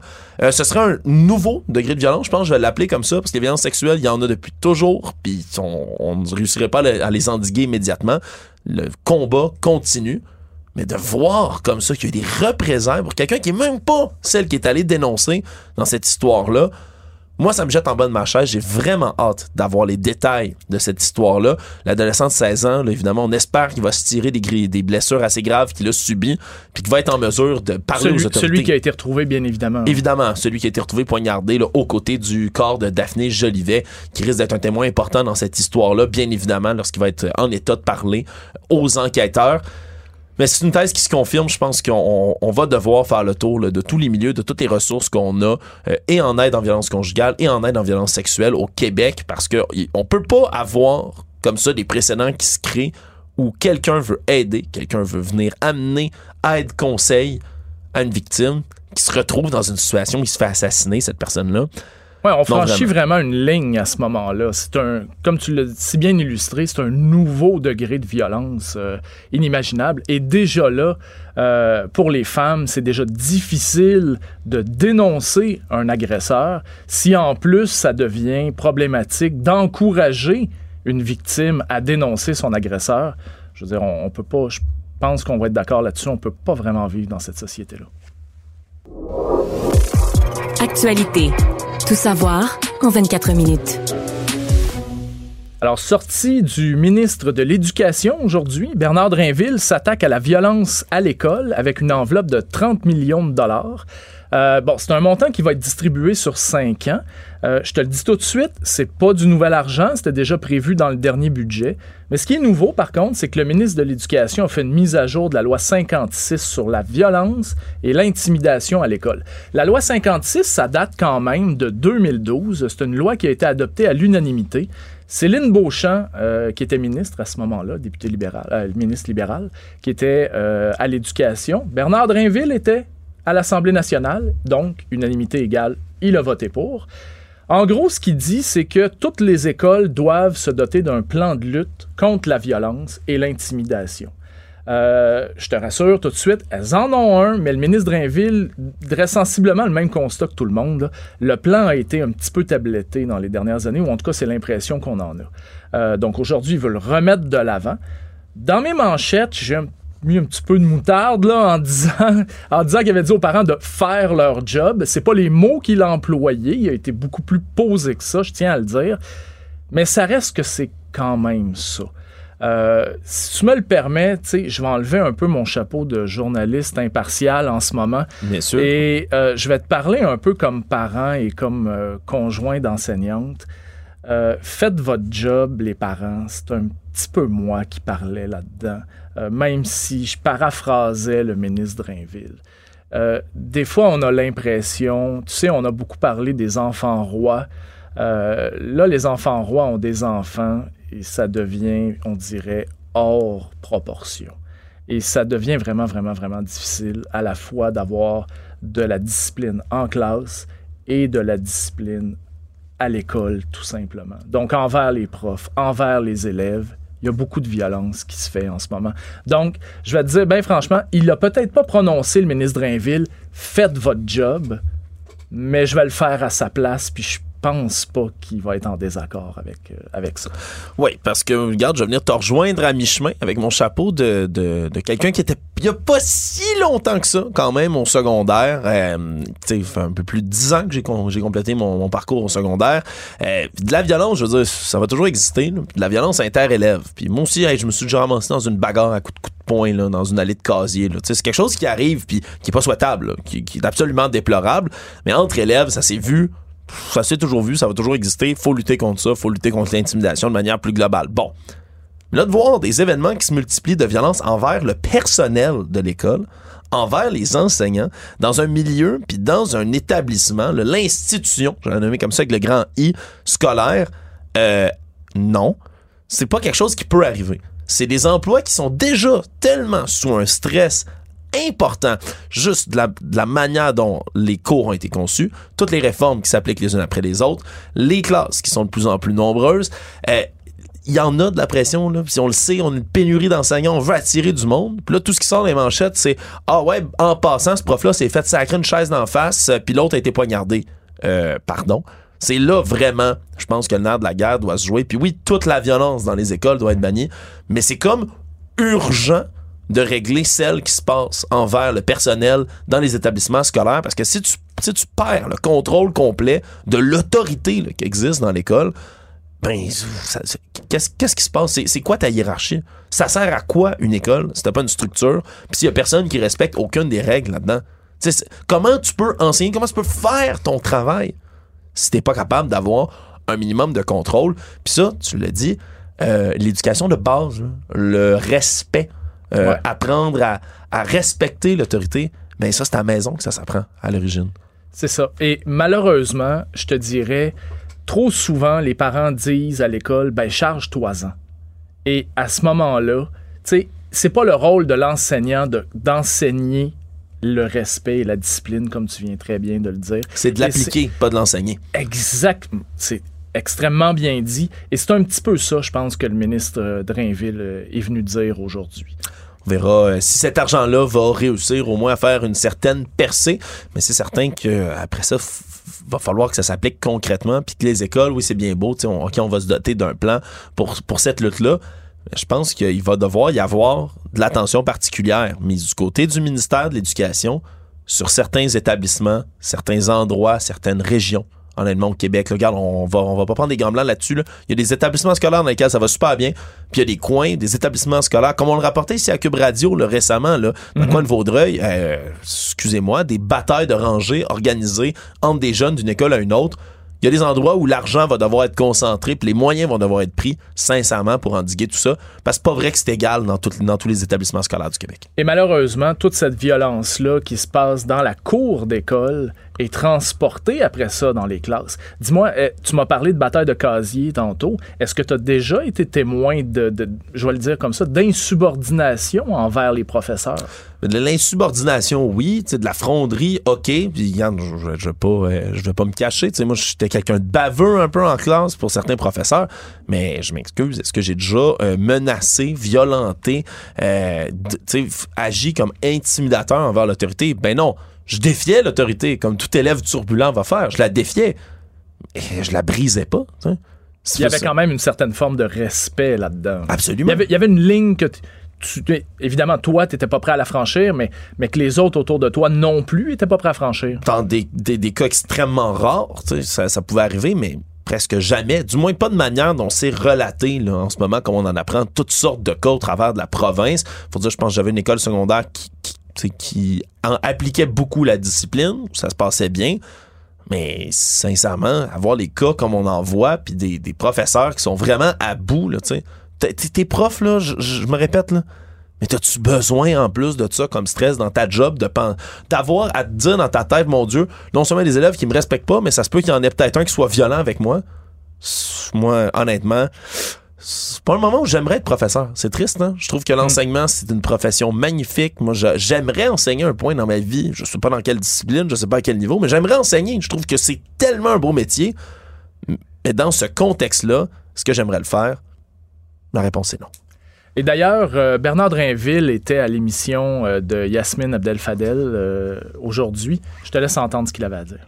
L'idée, c'est, si on regarde l'éducation, là, on va créer des contenus, là, on va enseigner aux élèves ce que c'est que l'intimidation, ce que c'est que la violence, comment la prévenir, comment bien gérer ses émotions, comment développer des compétences pour mieux interagir avec les, avec les autres. Parce que la meilleure façon de, de prévenir la violence, c'est d'apprendre à, bien euh, à bien gérer nos, nos, émotions puis être capable à un moment donné si on est désaccord un, si on a un désaccord dis-je d'être capable de le régler par le dialogue plutôt que par euh, toutes sortes de violences. Alors, euh, c'est à se demander, je pense, Alexandre, et tu me diras ce que tu en penses. Est-ce que c'est pas plutôt les parents qui devraient retourner à l'école? C'est une excellente question, bon. Je pense qu'on va encore plus manquer de profs si les parents y retournent aussi. Savoir et comprendre. Tout savoir en 24 minutes. Bon, Alexandre, je pense que je vais passer par Tombouctou pour te parler du prochain sujet. Question quiz, est-ce que tu connais l'acteur Morgan Freeman? Oui, absolument. Alors, je te... tu vas me voir venir. Il a été interviewé il y a quelques années par le journaliste Mike Wallace. Le sujet, le mois des Noirs. Donc, Mike Wallace demande à Morgan Freeman est-ce que tu es pour le mois des Noirs, le mois de l'histoire des Noirs? Et Morgan Freeman lui répond non. L'histoire américaine, l'histoire des Noirs est l'histoire américaine. Donc Mike Wallace lui demande comment est-ce qu'on ferait dans ce cas-là pour éliminer le racisme? Et Morgan Freeman lui répond arrête de t'adresser à moi comme à un homme noir. Je suis Morgan Freeman. Je vais m'arrêter de m'adresser à toi. Euh, c'est-à-dire, je vais commencer à m'adresser à toi comme un homme euh, voyons, comme Mike Wallace finalement, et non pas comme un homme blanc. Tout ça pour dire, c'est un long préambule pour te dire que malheureusement, on est encore loin de ça. Et on en a eu un, exemple flagrant euh, aujourd'hui euh, dans une équipe de hockey mineur, l'intrépide de l'Outaouais, catégorie M15 3A, donc des jeunes de 15 ans. Un joueur de couleur a été projeté au sol. Son jeune coéquipier lui a mis le genou euh, sur la gorge. Et ça a duré à peu près 15 secondes. Lui se débat et tout ça. Et il a refusé de le laisser aller tant et aussi longtemps qu'il n'avait pas dit I can't breathe. Et I can't breathe, si tu te souviens bien, sont les mots, les derniers mots qu'a prononcé George Floyd, l'Américain, tué par un policier. Euh, il y a, je crois que c'était en 2020. Ouais. Euh, George Floyd a d'ailleurs euh, mené, a été une des figures proues du mouvement Black Lives, Black Lives Matter. Donc, évidemment, ça fait référence à ça, les jeunes, ce qu'ils ont fait. Et malheureusement, c'est un exemple. Mais dans, le, dans ce qui est sorti du rapport qui a été déposé au mois de décembre dernier, ça vient juste de. Les conclusions viennent juste de sortir. Il y a eu au moins 14 gestes et propos racistes envers les deux joueurs de couleur de l'équipe euh, de l'Intrépide. Ah, c'est, dégueulasse cette histoire-là. Les réactions politiques aujourd'hui ont fusé de toutes parts aussi pour condamner tout ça. Euh, j'ai, j'ai en, en tant que joueur de hockey, je suis quelqu'un qui a évolué dans, dans, dans les systèmes de hockey ici au Québec. Euh, je suis franchement dégoûté sincèrement. Puis il existe, là, on, ça fait des années, puis surtout dans les deux dernières années, on a pris compte d'une espèce de culture qui existe dans le hockey qui est tout croche, que ce soit au niveau des initiations, que ce soit au niveau des inconduites sexuelles. Euh, là, c'est le racisme qui embarque dans tout ça. La bonne nouvelle que je retiens, moi, c'est qu'on a déjà fait un rapport, il y a déjà un organisme indépendant qui est allé chercher ce geste-là. Puis ce qu'on apprend, puis comment on l'apprend, c'est d'un rapport, d'un organisme indépendant qui s'est penché là-dessus. Ça veut dire qu'on les a pognés, les deux ou les. hum, regarde, j'ai pas de terme là pour ces. Il était 6. Ouais, il était 6 Il était 6. En fait, il y en Ah, a- il y, en a six- il y a 6 joueurs qui ont été visés sur deux joueurs euh, de couleur.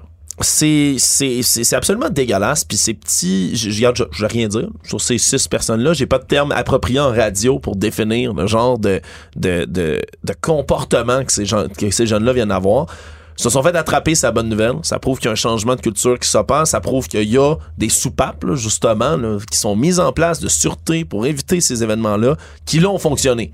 Mais ils ont fonctionné cette fois-ci pour combien de fois? Ça n'a pas marché? C'est une question à laquelle on n'aura probablement pas de réponse pour tout de suite. Puis à quel point ça, sur des jeunes joueurs de hockey, puis Colibin, j'ai joué au hockey, là. C'est vrai qu'on n'a pas beaucoup de joueurs de couleur dans le hockey au Québec.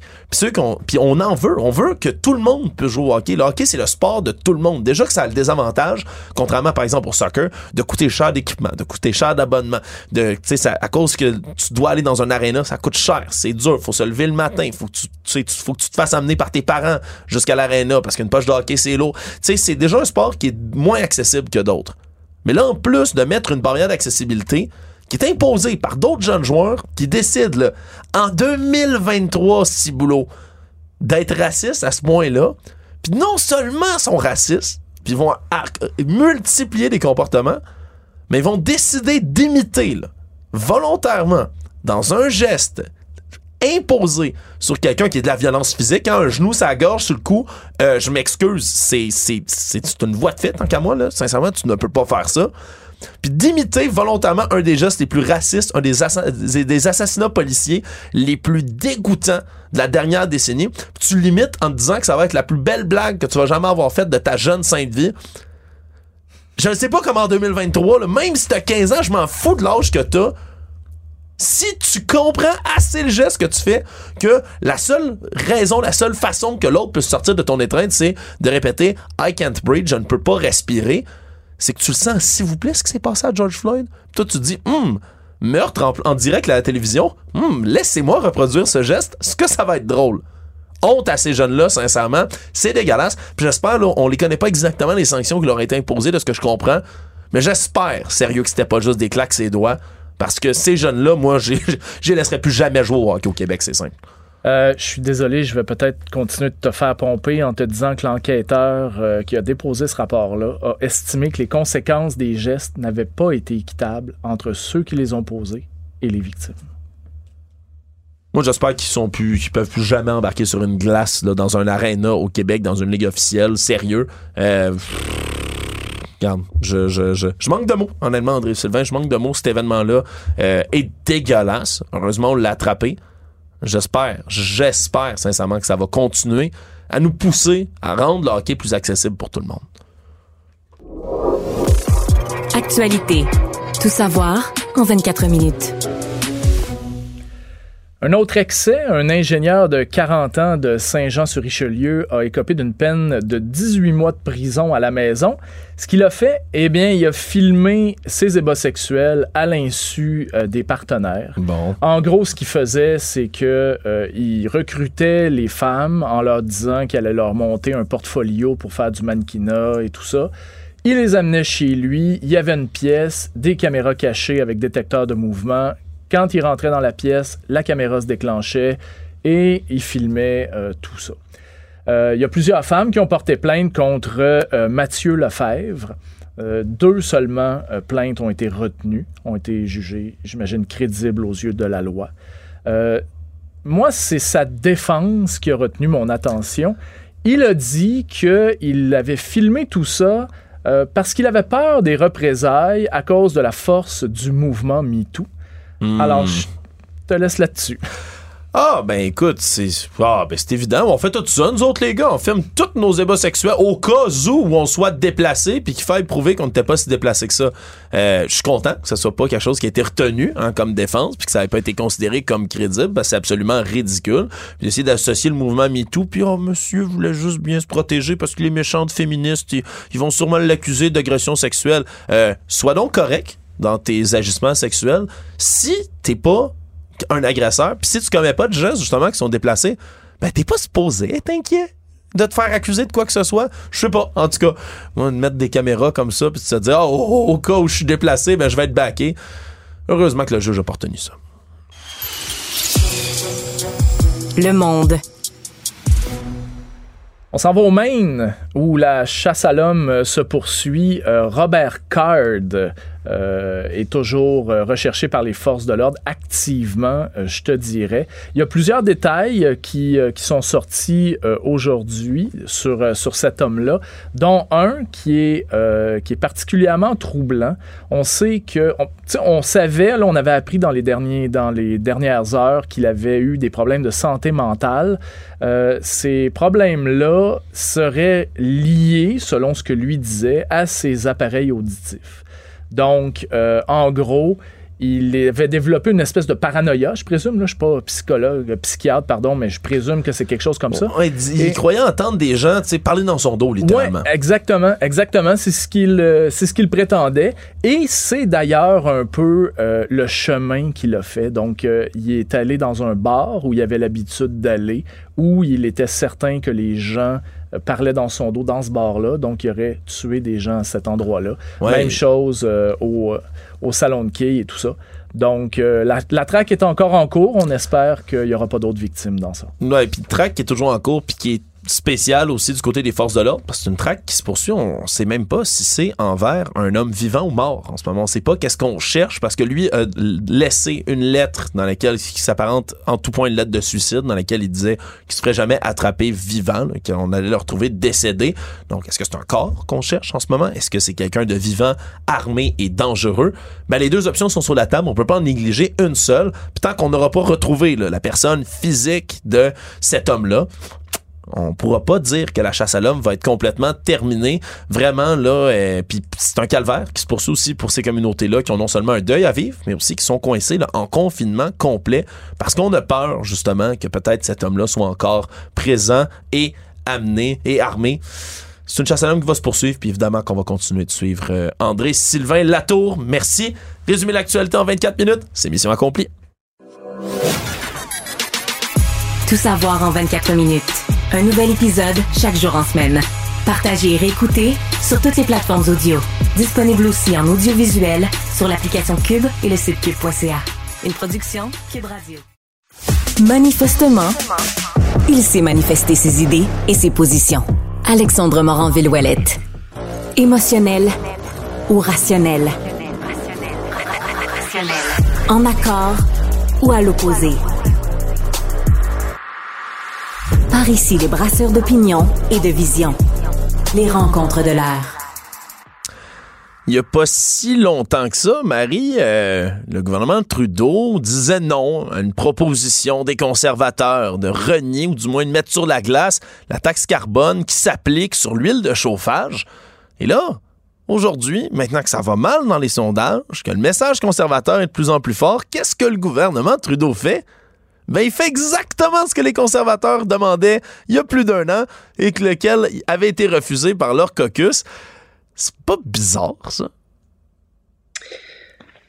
Est-ce que c'est bizarre? En tout cas, c'est tout ce que je déteste de la politique, euh, Alexandre. C'est vraiment, vraiment ce que j'ai dans la politique. Écoute, Justin Trudeau, là, il a fait de cette politique-là une de ses politiques fortes. Là. En 2015, il a fait sa campagne électorale avec ça. Il a été élu avec ça. Il s'est drapé dans, les, dans tout ce qui est politique environnementale, lutte au changement climatique. Puis là, il est prêt à renier son héritage environnemental, il est prêt à piler sur ses convictions parce que ça shake un petit peu dans son caucus, il est en descente dans les sondages, puis il y a du monde qui sont un peu pas contents, tu sais. Donc il va, c'est vraiment, c'est vraiment une volte-face, tu sais, comme tu dis. Je veux dire, il y a un an, il, était, il était, déchirait leur chemise sur le fait que le Parti conservateur demandait de faire exactement ce qu'ils s'en vont faire. Donc c'est, c'est c'est laid, j'ai pas d'autres. Moi, là, quand, tu, hmm. quand tu penses de la partisanerie, puis de la vraiment de l'électoralisme avant tes convictions, je pense que tu commences à être vraiment un gouvernement usé. Euh, puis, tu sais, c'est incroyable parce qu'il a passé des années à dire que cette taxe-là était nécessaire. Puis là, tu sais, ajoute là-dedans Stephen Guilbeault, là, son ministre de l'Environnement, qui lui a été vraiment un fervent défenseur de la mise en place de, de, de cette taxe-là, puis qui rejoint plein d'experts, entre autres du FMI, mais de partout, qui disent que c'est vraiment une mesure qui est super efficace. Puis là, tout d'un coup, Justin Trudeau qui dit, ouais, ben là, on se rend compte que ça n'a pas les effets voulus.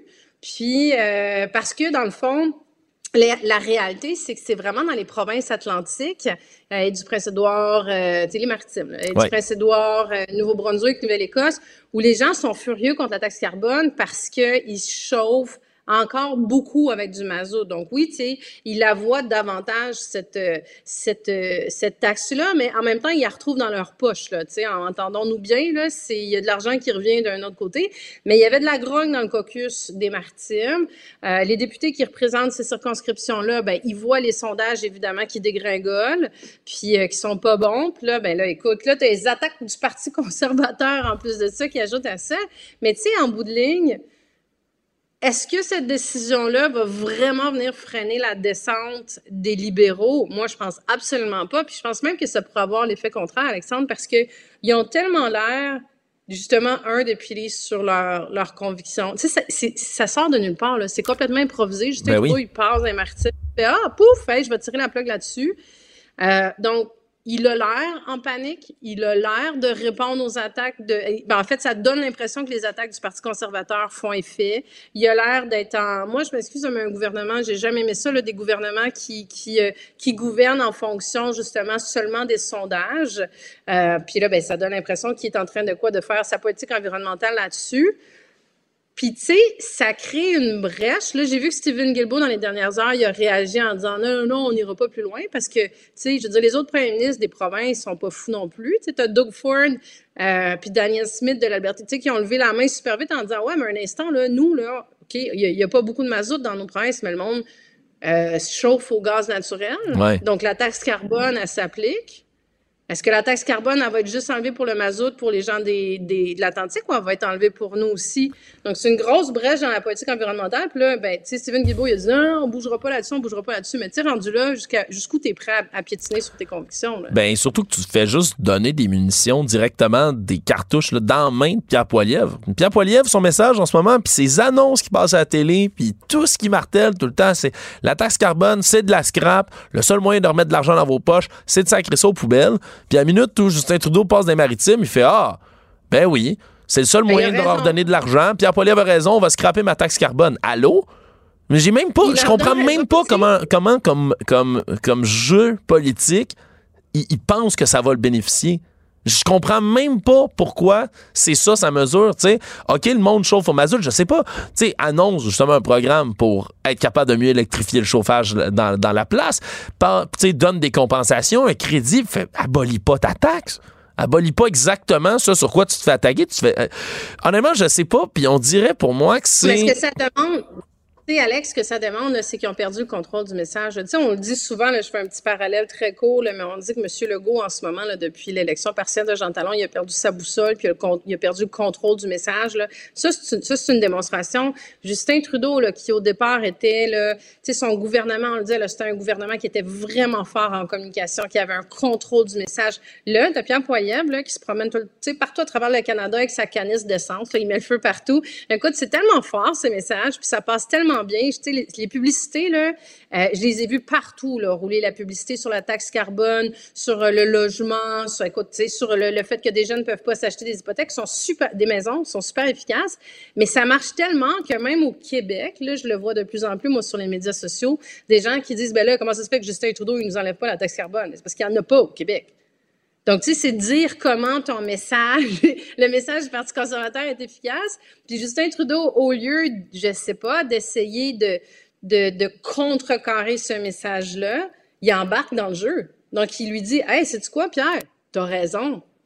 Ouais, c'est. Tu as raison, je ne sais pas comment, comment, en termes de communication politique, il peut penser que c'est un bon move. Là. Ouais, puis, puis c'est la même chose à chaque fois. Moi, je regarde la politique fédérale, je t'avoue, même si parfois ça me divertit beaucoup, moi, je ressens une profonde déprime, presque une détresse quand je regarde la politique fédérale parce que, euh, veut, veut pas, c'est du bipartisme, hein, la politique fédérale. Il y a plein de partis. Il y en a cinq officiellement, six si tu prends Maxime Bernier, on va pas le compter pour l'instant, mais. Euh, tu sais, concrètement, ça va être les libéraux, ça va être les conservateurs.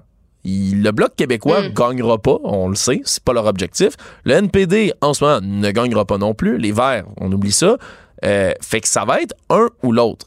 Là, d'un côté, t'as Pierre Poilievre qui crie des messages, tu sais, très clairs, sans jamais expliquer comment il va le faire. Hein. C'est un beau message extrêmement populiste. Là. Il crie, on va tout régler. Comment? Ça, c'est le silence radio. Puis de l'autre côté, tu Justin Trudeau, on dirait, qui multiplie. Là. Puis dans, dans, le caucus libéral, tu encore mieux placé que moi pour le savoir, Marie. Il y, a d'excellents membres, d'excellents députés, y a une équipe qui est forte. Mais quand vient le temps de passer le message uni, euh, on dirait que ça fait des semaines que le gouvernement Trudeau se tire dans les pieds sans cesse. Hey, juste, juste sa scène internationale dans le dernier mois. Euh, crise avec l'Inde, décide de sortir publiquement. Ouais, ouais, l'Inde, ils ont assassiné quelqu'un sur notre territoire. OK, par quelle preuve? On vous le dit pas. Lance cette bombe-là, part. Reparle plus du message. Ah, euh, toute la planète se retourne puis et soit très prudent avec ce qui se passe en Israël puis dans la bande de Gaza, soit décide de lui réagir extrêmement rapidement. Ah, puis après ça, on lui demande de clarifier sa position, disparaît cinq jours. C'est, c'est, on mm. dirait bourde après bourde après bourde après bourde, mais pourtant, ça va être soit les conservateurs, soit les libéraux qui vont être élus aux prochaines élections, Marie. Il n'y a pas d'autre option? Ouais, ouais, puis mais tu sais, tu dis, je comprends pas, je comprends pas pourquoi le Parti libéral du Canada fait ça, je comprends pas pourquoi Justin Trudeau, ça fait un bout là qu'on comprend plus bien ben où il s'en va puis ses réactions comme tu le dis tu sais puis ça c'est vraiment les signes ça fait ça fait ça fait huit ans là qui qui, euh, qui a eu sa première élection tu sais, c'est signe d'une certaine fatigue. Quand tu commences à perdre le message comme ça, puis c'est usant la politique, c'est fatigant. Là, je, je suis bien placée pour te dire qu'à un moment donné, là, c'est, ça peut venir vite là, que ta batterie a commencé à diminuer, que tes réflexes sont moins bons, que ta vision est moins claire.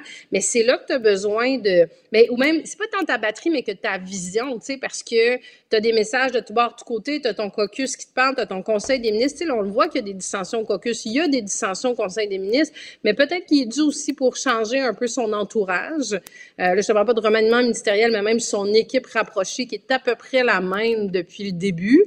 Euh, pour se donner un nouvel élan, se donner une nouvelle vision, parce que là, il y a un nouvel adversaire qui est en train de, écoute, du manger la haine sur le dos. Puis comme je disais, Pierre Poilievre est en train de faire des gains qui, à un moment donné, peuvent devenir irrécupérables. parce que les gens ne l'écoutaient pas, Pierre Poilievre, on le regardait pas vraiment, on savait pas trop c'était qui, on n'était pas intéressé tant que ça. Puis là, regarde, cet été, il a changé son look, il est devenu Joe Cool, il se promène un peu partout. Euh, puis là, le monde se regarde, c'est qui ce gars-là? Puis là, on va commencer à l'écouter. Tout le monde a vu la petite anecdote de la pomme. On est capable de citer des choses qu'il a dit, qu'il a fait.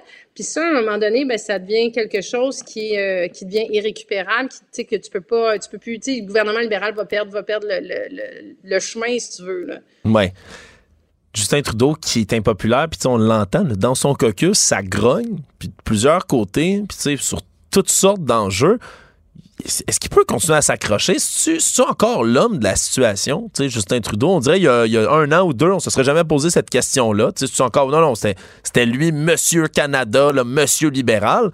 Là, on peut-tu se poser la question? C'est-tu la fin de Justin Trudeau? Ben, écoute, moi, j'essaie de pas enterrer les gens avant qu'ils soient morts, là. c'est prudent, c'est prudent de votre part, Madame Montpetit, je comprends. Surtout en, en politique. Tu sais, en politique, je sais que ça a l'air cliché quand on dit ça, mais tu sais, euh, ça passe tellement vite, puis les choses peuvent tellement changer dans une journée, d'une semaine, d'un mois. Il suffit que Pierre Poilievre fasse un faux bon. Mais tu sais, Justin Trudeau, c'est sûr que là, on n'est plus dans la Trudeau-manie du début, là, rappelle-toi. Et c'est fou, là, 2015, 2016, 2017, là, les gens, ça se garochait là, à l'international pour faire des selfies avec Justin Trudeau. C'était incroyable comme phénomène. Là, tu as eu la pandémie où il est resté très, très haut dans les sondages aussi. Euh, mais là, il manque de souffle, il manque de souffle, il manque de direction, il manque d'élan. Mais ça reste toujours le même Justin Trudeau qu'en 2015. Là, je veux dire, il n'est pas plus euh, charismatique, puis oomph, puis wow, qui en tout cas, à mon avis bien personnel, qu'il l'était en 2015.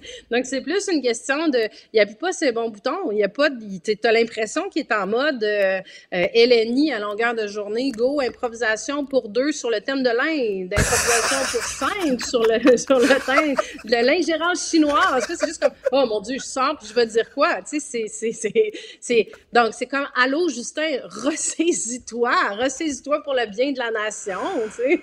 Oh, OK. Je m'attendais pas à la, blague d'improvisation. L'improvisateur que je suis euh, à la retraite, euh, Marie, honnêtement, trouve ça hilarant. Euh, j'ai hâte de voir c'est quoi ça. Préférence.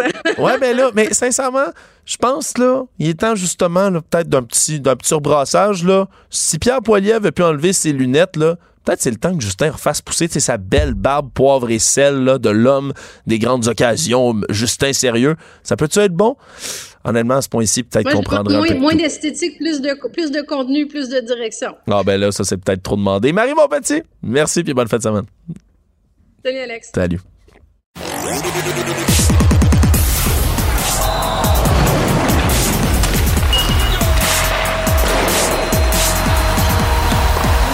Jean-François Barry, un chroniqueur pas comme les autres. Gold Caulfield, Jean-François Barry. Ah, ça sent la coupe, là, ça sent la coupe quand je vois des buts de même, là. Oh mon Dieu. Non, j'exagère bien évidemment, mais quelle belle victoire hier du Canadien qui était, qui était quasiment enterré après la première période. Et pourtant, hein, un, un peu de brassage de Martin Saint-Louis, ça a eu l'air de fouetter des troupes. Ça a l'air qu'il s'est fâché dans le vestiaire, effectivement. Euh, on voit pas ça souvent, on n'entend pas ça souvent de Martin Saint-Louis, qui est toujours, même en conférence de presse, plutôt euh, quasiment poétique. C'est toujours une vision à long terme et tout ça. Donc là, il s'est fâché. Puis ce qui est toujours important quand un entraîneur se fâche, ou un boss, ou un parent, peu importe, ouais. c'est que ça écoute. Tu sais, si tu te fâches puis ça donne rien, c'est mauvais signe. Donc, les, gens, les gars ont réagi. J'ai aimé plein de choses dans le, dans le match d'hier. Euh, évidemment, c'est une bonne nouvelle de voir Suzuki marquer. Il va peut-être comprendre qu'il faut qu'il lance. Il faut qu'il arrête de rejoindre toujours Caulfield de l'autre côté. Ça ouvre le jeu. Sur l'avantage numérique, on a essayé des nouveaux tracés. On a des, des patterns, comme on dit dans le monde du hockey. Mm Caulfield est allé chercher le gros but. Mais tu sais, euh, moi, Josh Anderson, on n'en parle pas, là, mais c'est peut-être sa meilleure game de l'année. Il a eu plein de chances de marquer.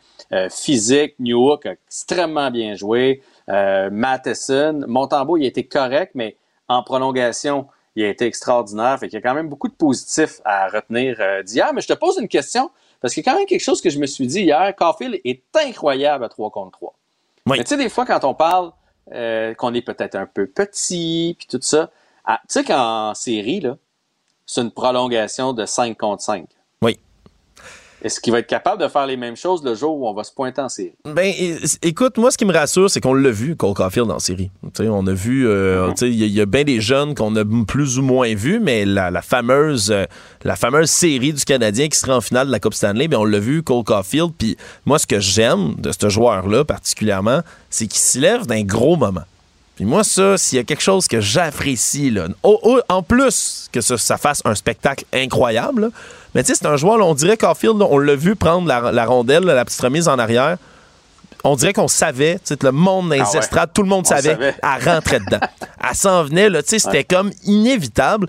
Puis Caulfield a l'air, lui, là, ça a l'air de le motiver, là, de se retrouver dans un, dans un moment où, justement, tu sais, il faut la mettre dedans. je reviens à ton exemple des séries. Moi, je me souviens, là, puis tu t'en souviendras aussi, quand contre les Golden Knights de Las Vegas, Robin là, le gardien qui partageait la cage avec Marc-André Fleury, avait dit en conférence de presse... Quand il l'a nargué. Ah! Il a dit, Caulfield, il la met tout le temps à la même place. Euh, C'est facile, ce joueur-là, à lire. Il m'en passera pas une petite vite. Puis la partie suivante, Caulfield scorait un but d'anthologie, la petite déviation, le remet sur lui-même sa bande, puis ça en va compter direct contre Robin Leonard.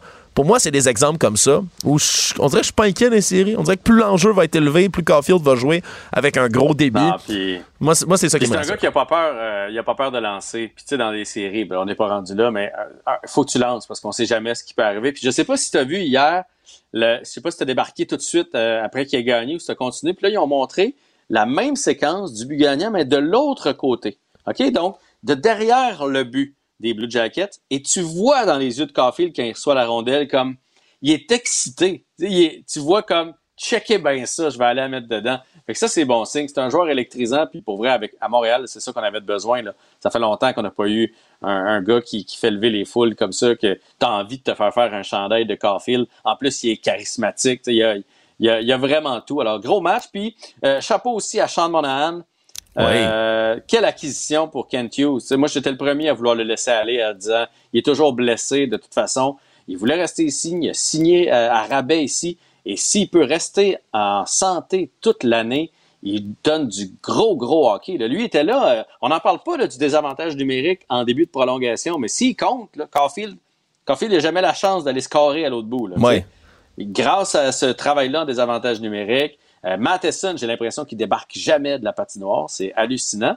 Et sinon, comment t'as trouvé? Moi, j'ai, moi, j'ai pas vraiment aimé le nouveau règlement de l'instigateur de la bataille. là.